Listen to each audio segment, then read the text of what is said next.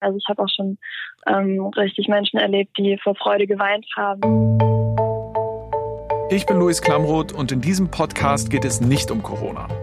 Zumindest nicht um das Virus, sondern darum, was Corona mit uns macht.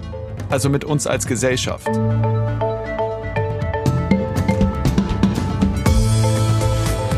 Das ist Klamroth Calling.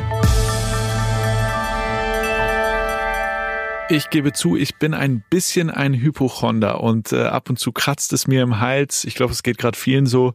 Und dann denke ich, jetzt wäre es gut, mal so einen Test zu machen, zu gucken, habe ich Corona, habe ich es nicht.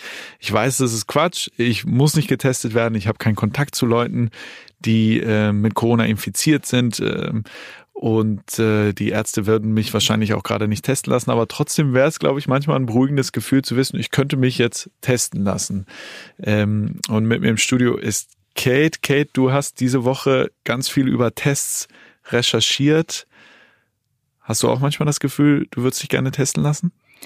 Ja, hallo Luis. Natürlich grundsätzlich schon, aber ich glaube, es ist auch okay, wenn man sich da selber wieder runterholt und davon so ein bisschen wegkommt und ähm, sich so ein bisschen vor Augen hält, dass diese Testsituation gerade sehr mm, überreizt ist und sehr viele Leute getestet werden müssen und es da einfach so Prioritäten, glaube ich, gerade so ein bisschen gibt. Und wenn du nicht in Kontakt warst mit Leuten, die Corona haben oder keine Symptome hast, dann ist es, glaube ich, gerade nicht notwendig. Also wir sprechen heute auf jeden Fall noch mit einem Experten, der uns ganz genau sagen kann, was für Tests gibt es, wann kommen die Tests, was bringen diese Tests und vor allen Dingen, äh, wie testen wir in Deutschland eigentlich, auch im Vergleich zu anderen Ländern. Aber vorher, lass uns aber erstmal mit einer Bekannten von mir telefonieren, mit der habe ich letzte Woche schon mal kurz gesprochen. Die arbeitet bei der Kassenärztlichen Vereinigung Schleswig-Holstein und die ist dafür da, Menschen anzurufen und denen mitzuteilen, hey, du hast nicht Corona bei der Kassenärztlichen Vereinigung zu arbeiten heißt, du telefonierst oder was machst du den ganzen Tag? Ich telefoniere mit den Patienten, die getestet wurden auf Corona. Ähm, und ich telefoniere mit den negativen Patienten, also um die zu benachrichtigen über das negative Ergebnis. Also bist du quasi der gute Nachrichtenengel. Du, du, hast, du hast die gute Aufgabe im Grunde genommen, oder? In der Arbeitsteilung? Ja, auf jeden Fall, auf jeden Fall. Das merke ich auch immer wieder, ja. Hilf mir mal quasi zu verstehen. Du setzt dich dann morgens ans Telefon und dann äh, kriegst du eine Liste von Leuten, die alle negativ getestet wurden und rufst die dann an? Genau, also ich habe eine Liste von Leuten, die getestet wurden. Ich kriege dann Faxe aus dem Labor ähm, und muss dann schauen, wer negativ ist, wer positiv ist. Und um die Positiven kümmert sich halt das Gesundheitsamt. Ähm, und ich kümmere mich um die negativen Patienten und telefoniere die dann alle durch. Und was passiert dann, wenn du die anrufst und denen die freudige Nachricht überbringst? Das ist ganz unterschiedlich. Also die meisten Menschen ja freuen sich auf jeden Fall. Also ich habe auch schon ähm, richtig Menschen erlebt, die vor Freude geweint haben, weil für viele Menschen einfach super viel daran hängt. Wie lange warten die denn äh, auf so einen Anruf? Also sitzen die da jetzt wochenlang vorm Telefon und warten, dass, dass du sie anrufst und denen sagst, äh, das Testergebnis ist negativ? Also im besten Fall warten sie drei Tage, ja, zwei, drei Tage. Also ich bemühe mich natürlich, das so schnell wie möglich zu machen, ähm, weil ich natürlich weiß, dass es sehr unangenehm ist, in so einer Anspannung die ganze Zeit auf das Testergebnis zu warten. Ähm, das sagen mir auch viele Leute. Also viele sagen, boah, ich warte die ganze Zeit, ich denke alle zehn Minuten daran, ähm, wann ich endlich angerufen werde.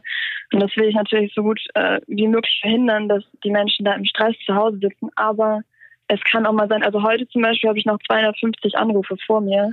What? Und ja, oh. und wenn ich das nicht schaffe, dann schaffe ich das halt nicht. Ne? Krass, ja. das, wie lange telefonierst du dann mit, mit so einer Person? Kann, kann man das sagen im Schnitt? Es kommt vor, dass es ganz, ganz schnell geht. Ähm, aber es kommt auch vor, dass es länger dauert. Viele Menschen haben viele Fragen die sind einfach mit vielen Unsicherheiten konfrontiert. Und das Problem ist, dass im Moment ganz viele Hotlines überbelastet sind und deren Fragen nicht so richtig beantwortet werden. Und ähm, ich bemühe mich dann natürlich irgendwie, denen weiterzuhelfen und auch irgendwie einfach ein Gesprächspartner zu sein.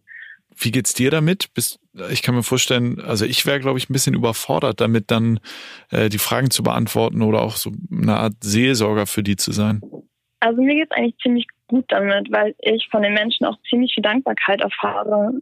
die Menschen sagen ganz oft, ja, danke, dass du das machst, danke, dass du mit uns telefoniert hast. Ähm, und dadurch kriege ich auch viel Positives von den Menschen auf jeden Fall. Aber klar, es ist für mich auch manchmal schwierig, vor allem wenn die Menschen auch sehr emotional sind. Ähm, das ist meistens dann der Fall, wenn einfach beruflich sehr viel für die Menschen daran hängt, da die zum Beispiel irgendwie ihre ja, Physiopraxis zumachen mussten, aufhören mussten, im Krankenhaus zu arbeiten. Also ist klar, ne, dass man, dass viel beruflich daran hängt und dementsprechend ähm, die Menschen sehr emotional sind, auch wie es im Leben weitergehen kann jetzt. Ne?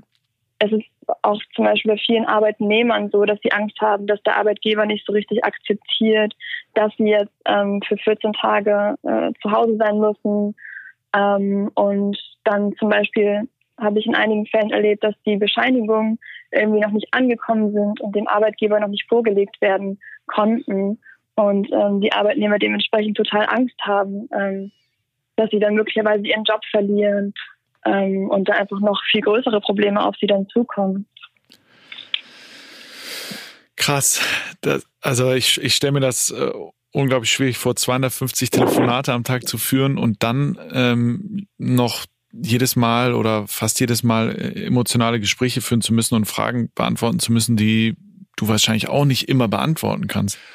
Und du hast am Anfang gesagt, dass du die Testergebnisse bekommst. Ähm, also du siehst sowohl positive als auch negative Fälle. Äh, die ähm, positiven Fälle sind natürlich beim Gesundheitsamt. Äh, das müssen die regeln.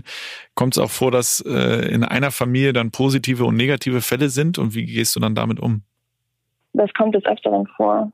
Ähm, ich habe auch schon negative äh, Patienten angerufen und dann ähm, hat der oder diejenige gefragt, äh, was denn mit dem Partner ist und der Partner war dann halt positiv.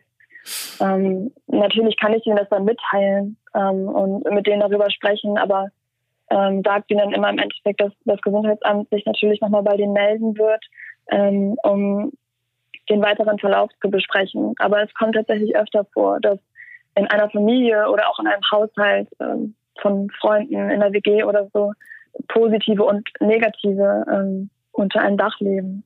Was würdest du sagen, ist das Schwerste an diesen Anrufen, die du tätigen musst? Ich würde sagen, es ist nicht, in den meisten Fällen nicht schwer, diese Anrufe zu tätigen, weil die Menschen, die ich anrufe, eine große Anspannung haben und ich den was Freudiges mitteilen kann und den Mensch, meisten Menschen, mit denen ich spreche, ein Stein vom Herzen fällt. Und ja, einfach diesen ganzen Rattenschwanz, der da ja bei ähm, so einer positiven Geschichte mit daran hängt, also dass man ähm, Menschen kontaktieren muss, äh, mit denen man Kontakt hatte und all das fällt dann auf einmal weg, weil man halt negativ getestet wurde. Und da fällt natürlich eine riesige Last ähm, von den Schultern. Und dadurch ist es für mich keine Schwierigkeit, sondern eher eine gute Aufgabe im Moment. Pauline, dann danke dir und äh, ich hoffe, du schaffst äh, noch so viele Anrufe wie möglich heute und ähm, viel Kraft dabei. Ja, sehr gern. Vielen Dank. Danke dir auch. Tschüss, Pauline. Ciao. Ich finde das schon krass. 250 Anrufe. So viel. So viel. Äh, da kommt man ja gar nicht hinterher. Wahrscheinlich schafft sie die auch nicht alle heute. Aber klar, Pauline hat jetzt gesagt, irgendwie, das ist eine, äh, ist eine schöne Aufgabe, weil sie Leuten die Last nimmt. Aber gleichzeitig bist du natürlich jedes Mal in so einer angespannten Situation. Die Leute warten sehnsüchtig auf deinen Anruf und, äh, und dann gibt's ja auch noch die absurde Situation, dass sie bei manchen sagen muss, hören Sie mal, Sie sind negativ, Sie haben nicht Corona, gute Nachricht, aber Ihr Partner, Ihre Partnerin äh, ist positiv. Das ist ja völlig, völlig abgefahren äh, und muss ja unglaublich kräftezerrend sein. Ja, vor allen Dingen, dass es so ein, also dass es jetzt wirklich Leute gibt, die explizit nur diese Aufgabe haben, Leute zu informieren und dass es dann auch nochmal diese Trennung gibt zwischen, sie darf nur die Leute anrufen, die eigentlich negativ getestet worden sind und dann die Gesundheitsämter. Ne? Da hatten wir ja auch in der ersten Folge mit einem Experten gesprochen, der uns von der Arbeit des Gesundheitsamtes Neuköllns erzählt hat und ich finde es einfach schon verrückt, wie viele Menschen da gerade involviert sind. Und Pauline hat einfach, deswegen wollte ich die auch anrufen, die Corona-Krise ist quasi ausgebrochen und sie hat gesagt, da muss ich jetzt helfen äh, und ist deswegen zu ihren Eltern und hilft da seitdem mit. Das finde ich ähm, auch unheimlich beeindruckend. Definitiv. Dann lass uns jetzt nochmal äh, ihren Papa anrufen, weil der macht die Tests und Pauline teilt dann das Ergebnis mit quasi. Düper, hallo? Moin, Herr Düper. Ich weiß, Sie sind Allgemeinarzt mit eigener Praxis ja. im Pinneberg und ja. leiten auch noch den Notdienst der Kassenärztlichen genau. Vereinigung. Ich bin Notdienstbeauftragter von der Kassenärztlichen Vereinigung, so nennt sich das. Das heißt, ich bin organisiere den Notdienst von den Vertragsärzten, also von den niedergelassenen Ärzten. Im Grunde sind wir beauftragt worden, den Corona-Dienst im Grunde zu organisieren, weil wir ich habe einfach einen Anruf bekommen und äh, sollte einfach äh, versuchen, Ärzte zu finden, die die Proben machen. Und so sind wir dazugekommen und da haben wir, das hat sich das immer mehr selber entwickelt, dass wir äh, immer mehr Probemöglichkeiten äh, bis zum Container jetzt auch äh, äh gemacht haben. Findet man leicht Ärzte, die die Proben machen wollen? Nein. Also am Anfang war es schwierig. Ich glaube, es ist wirklich eine neue Lage. Und kann das an der Angst vor einer eigenen Ansteckung liegen? Viele Ärzte haben einfach Angst, wenn sie selber krank sind und die Praxis zumachen müssen, selber in Quarantäne gehen müssen. Wie organisieren Sie denn jetzt diese Proben? Also Sie äh, haben eben von einem Container gesprochen. Gibt es jetzt einen Container draußen vorm Haus, wo die Leute hinkommen können und sich genau. testen lassen? Äh, ganz genau. Also es ist so, dass wir am Anfang wurden wir gefragt, können Sie nicht ein paar Ärzte haben, die mit dem Auto zu den Patienten fahren, um Proben zu entnehmen? Und äh, ich habe mich dann freiwillig gemeldet. Ich habe die Ärzte, die, die, die, ärztliche, die ersten Dienste auch selber übernommen, habe schnell festgestellt, dass für den Kreis Pinneberg schaffen wir nur drei bis maximal zehn Proben in der Zeit, weil wir so viel fahren müssen, dass es sehr aufwendig ist und wir müssen auch Schutzkleider haben und jedes Mal umziehen. Und dann kam diese Idee aus Südkorea, äh, im Grunde so eine Art Drive-In zu machen, wo die Patienten einen anfangen, weil die allermeisten Patienten eigentlich ziemlich fit sind. Die sind einfach so gesund und das hat mich auch erstaunt, äh, als ich diese Fahrdienste gemacht habe, gedacht, alle Leute sind total krank, sind die gar nicht. Also die meisten Patienten, die wir angefahren haben, waren fit und haben nur die typischen Symptome oder kamen aus Gebiete Österreich und äh, wo man schon wusste, äh, da ist die Wahrscheinlichkeit groß, dass das Corona ist. Und so haben wir dann äh, gesagt, okay, äh, ein Container und wir konnten innerhalb von drei Tagen einfach einen Container bestellen und Ärzte bestellen. Der Vorteil für uns im Container ist, dass die Ärzte sich nicht ständig umziehen müssen. Die ziehen einmal eine Schutzkleider an und können dann 40, 50, 70 Patienten, je nachdem, wie lang die Schicht ist, abstreichen, ohne sich umzuziehen. Und das ist, war für uns eine, eine sehr gute Lösung, weil wir jetzt möglichst vielen Menschen abstreichen können, ohne diese Probleme mit den Schutzkleidern zu haben. Das heißt, nochmal für mich zu, zur Veranschaulichung. Da fährt dann ja. äh, jemand, der getestet werden möchte, in den Container mit dem Auto rein, dann kommt ein Arzt, kniet sich dahin genau. und äh, nimmt einen Abstrich. Ganz genau. Also der Patient kommt zum Container. Äh, äh wichtig muss man sagen, dass wir eine zentrale Stelle, das Anrufstelle haben, das ist die 11617, die früher nur für die Notdienste war, die ab zufällig seit dem 1. Januar 24 Stunden, äh, sieben Tage die Woche ge ge geschaltet war. Und diese 11617 ist auch in den Corona-Dienst reingerutscht, weil immer mehr mhm. äh, empfohlen wurde, melden Sie sich bei der 11617. Und die steuert das, weil wir nicht alle abstreichen können. Wir können leider nicht sagen, wir die 350.000 Menschen im Kreis Pinneberg werden kriegen einen Abstrich dort und jeder kommt, wann er will, vielleicht mehrmals hintereinander. Das geht leider nicht. Deswegen wird es von denen gesteuert und die geben uns die Aufträge wir rufen die an und dann kommen die und äh, mit dem Auto an, machen Fenster auf, bleiben im Auto sitzen, werden vor dem Arzt äh, mit seinen Schutzmaßnahmen äh, äh, abgestrichen und äh, fahren, machen Fenster wieder zu und fahren wieder äh, weiter. Dadurch, dass das im freien Raum ist, wir wissen ja, dass im Freiraum viel äh, weniger Ansteckungsgefahr ist, äh, ist das für uns eine sehr gute Sache. Das heißt, diese Tests werden koordiniert. Ähm, wenn ich jetzt als Hypochonder, der ich bin, äh, das genau. Gefühl genau. habe, ich würde mich gerne testen lassen, dann kann ich da jetzt nicht morgen bei Ihnen vorbeifahren und mich testen lassen, einfach so. Leider nicht. Das macht auch nicht viel Sinn, dass wir alle testen. Mittlerweile hat sich das geändert. Sie wissen ja vielleicht, dass unser Gesundheitsminister gerne möchte, dass wir deutlich mehr machen. Also mhm. das ist auch der Wunsch vom RKI. Die wollen, dass wir eigentlich fast alle Tests machen. Äh, mittlerweile haben die aber auch verstanden, dass es, dass die Möglichkeiten begrenzt sind. Das heißt, wir müssen schon überlegen, wem machen, bei wem machen wir Tests und bei wem nicht. Und dafür haben wir Richtlinien, die werden vom RKI bestimmt. Und ähm, diese Patienten werden gefiltert. Das heißt, sie rufen dort an und erzählen, ich habe nichts, ich fühle mich fit, aber ich habe ein bisschen Halskratzen, kann ich einen Corona-Test haben? Da werden die sagen, leider nicht, äh, weil die Bedingung ist, dass sie zum Beispiel aus Österreich kommen, dass sie einen direkten Kontakt zu einem Corona-positiven Patient hatten und oder dass sie typische äh, Lungenentzündungsbeschwerden äh, haben. Und die werden von uns abgestrichen. Ich stelle mir das bildlich vor, wie fast wie in so einem Katastrophenfilm. Containerärzte in äh, Seuchenschutzklamotten und ja. ähm, gehen kurz genau. ans Auto ran. Was ist das für ein Gefühl? Ja, zum Glück finde ich, ich, hab, ich war jetzt noch mal da mit anderen Kollegen, die äh, gerade jetzt mit Kollegen, die die die Situation nicht von Anfang an verfolgt haben. Also ich habe ihnen gesagt, haben sich auch Kollegen später gemeldet und die sagen eigentlich, ist die Arbeit ziemlich entspannt. Also die sehen das nicht so ängstlich, verkrampft. Äh, äh, das finde ich sehr schön, dass man in der Situation auch noch lachen kann zum Beispiel, dass man da auch nicht diese Panik oder diese Ängste mit äh, dem Patienten überträgt. Also das ist mir sehr wichtig und ich glaube, wir machen da eine gute Arbeit. Und ich habe auch mittlerweile den Eindruck, dass wir dadurch, dass wir sehr früh angefangen haben und sehr viel äh, getestet haben, äh, äh, gegenüber andere Länder wie Spanien oder Frankreich, die jetzt nur die immer noch die testen, die nur krank sind. Und wir haben ja im Vorwege auch Patientenkontakte getestet. Vielleicht haben wir das so geschafft, dass äh, auch hingekriegt, dass es denen äh, äh in Deutschland äh, deutlich äh, besser geht. Dass wir eigentlich in einer recht noch recht guten Lage sind.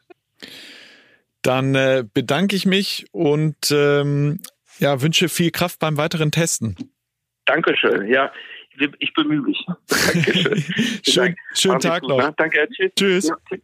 Ah, spannend, wie er erzählt, wie die da in den Containern das testen, aber auch spannend fand ich, wie er erzählt hat, ähm, dass sich die Ärzte selber natürlich auch Gedanken machen. Also für ihn ist das ja so eine Pflicht, er spricht da von einer Pflicht, aber dass natürlich Ärzte auch Bedenken haben und äh, sich nicht unbedingt direkt äh, in die erste Reihe stellen wollen und sagen wollen, ja, wir testen jetzt alle äh, die Corona-Fälle. Natürlich, ja. Man liest ja auch immer mehr Berichte von Ärzten und Leuten, die im Krankenhaus arbeiten, die sich selber auch anstecken. Gerade wenn vielleicht nicht die passende Schutzkleidung vorhanden ist oder nur bedingt vorhanden ist. Insofern kann ich das schon nachvollziehen, gerade wenn man eine eigene Praxis hat, dass man eine Sekunde länger überlegt vielleicht, ob man sich da freiwillig an so eine Drive-In-Teststation stellt. Und dann gibt's wieder die Seite, wo sich ähm, Ärztinnen und Ärzte bei ihm melden, die er vorher noch nie gesehen hat, die mithelfen wollen, die eigentlich mit Allgemeinmedizin nichts zu tun haben das gibt Hoffnung und vor allen Dingen hat er auch ein bisschen Mut gemacht. Er sagt, wir sind in Deutschland ganz gut auf den Sturm, der da jetzt kommen soll, vorbereitet. Total. Und das ist ja auch so ein bisschen die Frage, die wir uns am Anfang gestellt haben oder die sich, glaube ich, alle so ein bisschen stellen. Wie testet Deutschland? Sind wir da jetzt vorne dabei? Da liest man ja auch immer unterschiedliche Dinge und hört aus verschiedenen Ländern, die das ganz unterschiedlich angehen. Und ich fand es auch sehr beruhigend, dass er meinte, wir sind da für alles gewappnet. Wir haben ja eben auch kurz über die verschiedenen Arten von Tests gesprochen. Einer, der uns wirklich erklären kann, was die Unterschiede sind und vor allen Dingen, wann die unterschiedlichen Tests kommen und vielleicht auch nochmal so einen Überblick international geben kann, ist äh, der Molekularbiologe Emanuel Wieler. Der war schon öfter bei mir in der Sendung im Fernsehen zu Gast und der hat meistens ganz gute Antworten und deswegen äh, rufe ich den jetzt nochmal an. Manuel Wieler. Hallo Herr Wieler, Luis Klamroth. Herr Wieler, wir haben gerade mit einem Arzt gesprochen, der Tests durchführt und der sagte, in Deutschland wird eigentlich relativ viel getestet. Wir sind sogar fast mit an der Spitze. Stimmt das? Ja, es, es gibt ja diese Vergleiche, eben Tests pro Millionen Einwohner und da ist Deutschland tatsächlich recht weit vorne, was die Zahl pro Kopf angeht. Also ja, es wird viel getestet in Deutschland, ähm, ja. Und wenn man das vergleicht, es gibt ja weltweit ganz unterschiedliche Herangehensweisen. Also in äh, Südkorea oder Island wird super viel getestet. Ich glaube sogar in Island relativ zur Bevölkerung am meisten überhaupt. Dann gibt's aber auch Länder wie ähm, Schweden oder Japan, wo kaum getestet werden soll. Was sind da die Motivationen hinter den verschiedenen Herangehensweisen und können Sie sagen, welche besser ist? Gut, eben ich, ich, ich kenne das nicht im Detail. Äh, Island hat ja 300.000 Einwohner insgesamt. Da ist es natürlich auch einfacher, äh, mal eine, die ganze Bevölkerung zu testen oder das entspricht einem Bezirk in Berlin. Ähm, zu den anderen kann ich jetzt zu wenig sagen. Was einfach immer berücksichtigt werden muss, ist, dass das eine Situation ist, die ja wirklich sehr kurzfristig jetzt gekommen ist. Und testen bedeutet nicht einfach, dass man da irgendwo eine Probe nimmt und dann in eine Maschine reinsteckt, sondern da ist noch eine ziemliche Logistik und auch Personalaufwand dahinter. Also da müssen Proben sortiert werden, da muss dann jemand den behandelnden Arzt oder der behandelnden Ärztin anrufen. Also da gehört sehr viel dazu, zu diesen Tests. Bisher war es natürlich so in den letzten Wochen, dass man auch deswegen so gewisse Definitionen gemacht hat. Eben, es wird nur getestet, wenn man Symptome hat oder Kontakt zu jemandem hatte, der tatsächlich auch infiziert war. Das auch deswegen, damit wirklich diejenigen zuerst getestet werden, die, ähm, die es am dringendsten brauchen.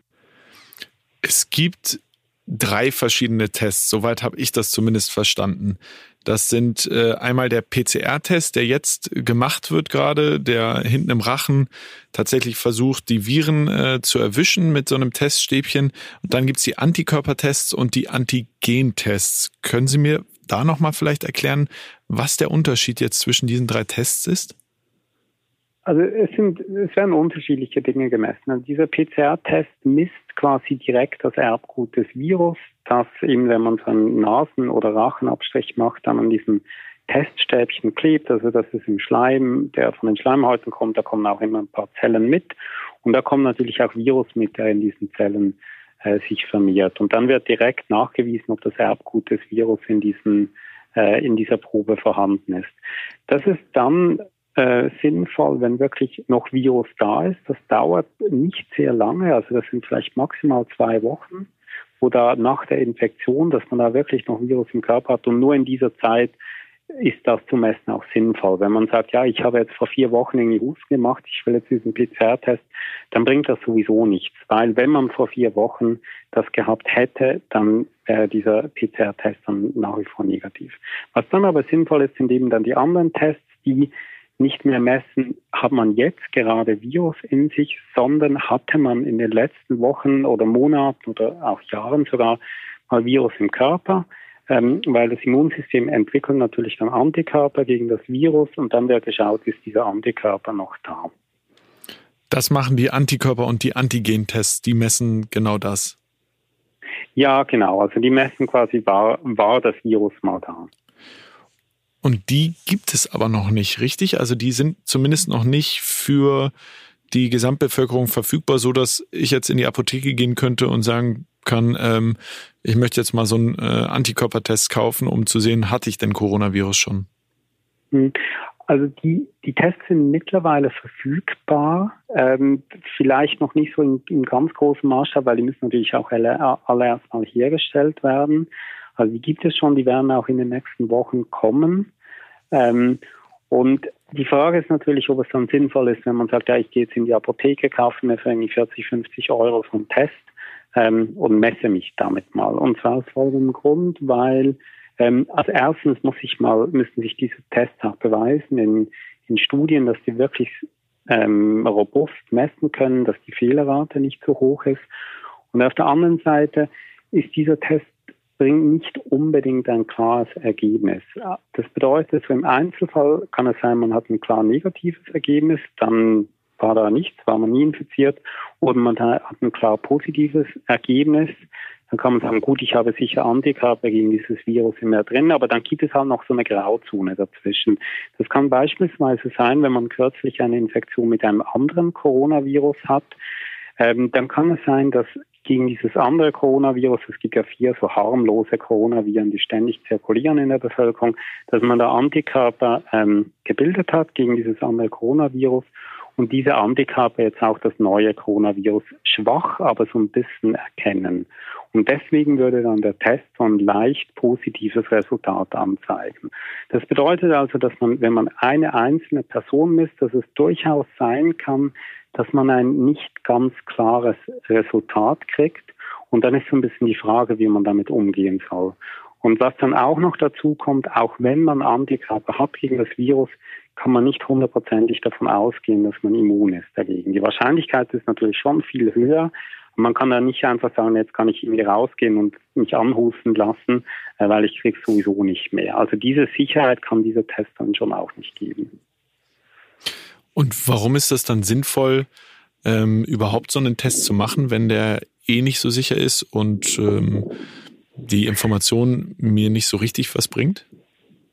Also eben die, ich verstehe schon die Unsicherheit und ich finde, dieser, dieser Test kann man schon, wenn man das jetzt wirklich wissen will, so eine teilweise Sicherheit oder zugeben, kann man sagen, okay, ja, ich hatte es noch nicht oder ja, ich hatte es auf jeden Fall. Aber man sollte davon einfach keine nicht in jedem Fall eine endgültige Klärung erwartet, erwarten. Wo dieser Test aber ganz interessant und wichtig wird, ähm, wenn man da jetzt wirklich so eine repräsentative Gruppe in der Bevölkerung misst und sagt, ja eben so und so viel Prozent sind tatsächlich mit dem Virus in Berührung gekommen. Weil da, wenn man Tausende von Menschen misst, dann ähm, heben sich gewissermaßen diese statistischen Unsicherheiten auf. Und das ist deswegen wichtig, weil für eine Einschätzung, wie die Epidemie in Zukunft weitergehen wird, braucht man so einen Anhaltspunkt, wie viel Prozent der Bevölkerung wahrscheinlich immun sein könnten gegen das Virus. Sind Sie denn zuversichtlich, dass wir in Deutschland Testkapazitäten haben, die ausreichen, um den Kampf gegen das Coronavirus zumindest hier in Deutschland zu gewinnen? Ich glaube schon, dass man, dass man davon ausgehen kann, vor allem weil ja auch diese Testkapazität im Moment auch innerhalb von wirklich Wochen massiv ausgeweitet wird. Also zurzeit das Robert Koch Institut hat jetzt diese Woche davon gesprochen, dass theoretisch zumindest 500.000 PCR-Tests pro Woche möglich sind. Wenn man das vielleicht noch auf eine, auf eine Million steigern könnte, pro Woche würde das bedeuten, dass man ähm, in einem Jahr, also einem guten Jahr, im Prinzip die gesamte Bevölkerung von Deutschland einmal testen könnte. Und man muss sich einfach vor Augen führen, eben, es wird oft mit der Grippe verglichen, das neue Virus, das kann man grundsätzlich nicht. Aber das ist etwas, was wirklich noch nie da gewesen ist, dass man wirklich ähm, in eine Richtung geht, dass man eine gesamte Bevölkerung auf eine Infektionskrankheit testen kann. Herr Wieler, dann bedanke ich mich. Ich weiß, Sie müssen zurück zu Ihren Experimenten. Da will ich Sie gar nicht länger von abhalten. Vielen Dank für das Gespräch. Ja, danke Ihnen. Tschüss, schönen Tag. Gut, tschüss, ja, schönen Tag. Tschüss. Ja, Luis, bitte keinen Test im Internet bestellen kein Test auch im Internet bestellen. Ist. Ja, auch wenn es verlockend ist. Und als er das gesagt hat, da habe ich äh, mich so ein bisschen ertappt gefühlt, weil ich natürlich genauso ein Kandidat bin, der sich mal eben irgendeinen so Test im Internet bestellt, einfach aus Neugierde und um mich so ein bisschen zu beruhigen. Aber macht natürlich Sinn, jetzt erstmal abzuwarten und zu gucken, bis äh, offiziell geprüfte Tests draußen sind und sich dann zu testen. Wobei, das ist ja auch wieder die Verunsicherung, so richtig ein 100% sicheres Ergebnis gibt an dieser Test, den man dann bald irgendwann kaufen kann, äh, auch nicht. Na, vor allen Dingen, weil diese Antikörpertests ja dann erst spannend werden, wenn du Corona schon überwunden hast letztlich. Ne? Also ich meine, jetzt gerade sind wir in so einer Hochphase und ich denke, die wenigsten haben jetzt schon diese Antikörper entwickelt. Also selbst wenn wir vielleicht asymptomatisch erkrankt waren, ist die Wahrscheinlichkeit, dass das bei uns jetzt schon anschlagen würde, wahrscheinlich relativ gering. Insofern Beine stillhalten. Beine stillhalten und hoffen, dass wir es gar nicht erst bekommen. Danke dir, Kate. Danke, Luis. Klamroth Calling ist eine Koproduktion von Studio Bummens und K2H. Redaktion Patrick Stegemann, Marie-Louise Wagner, Keschrau Beros, Kate Kubel und Laura Pohl. Ton und Schnitt Christian Pfeiffer.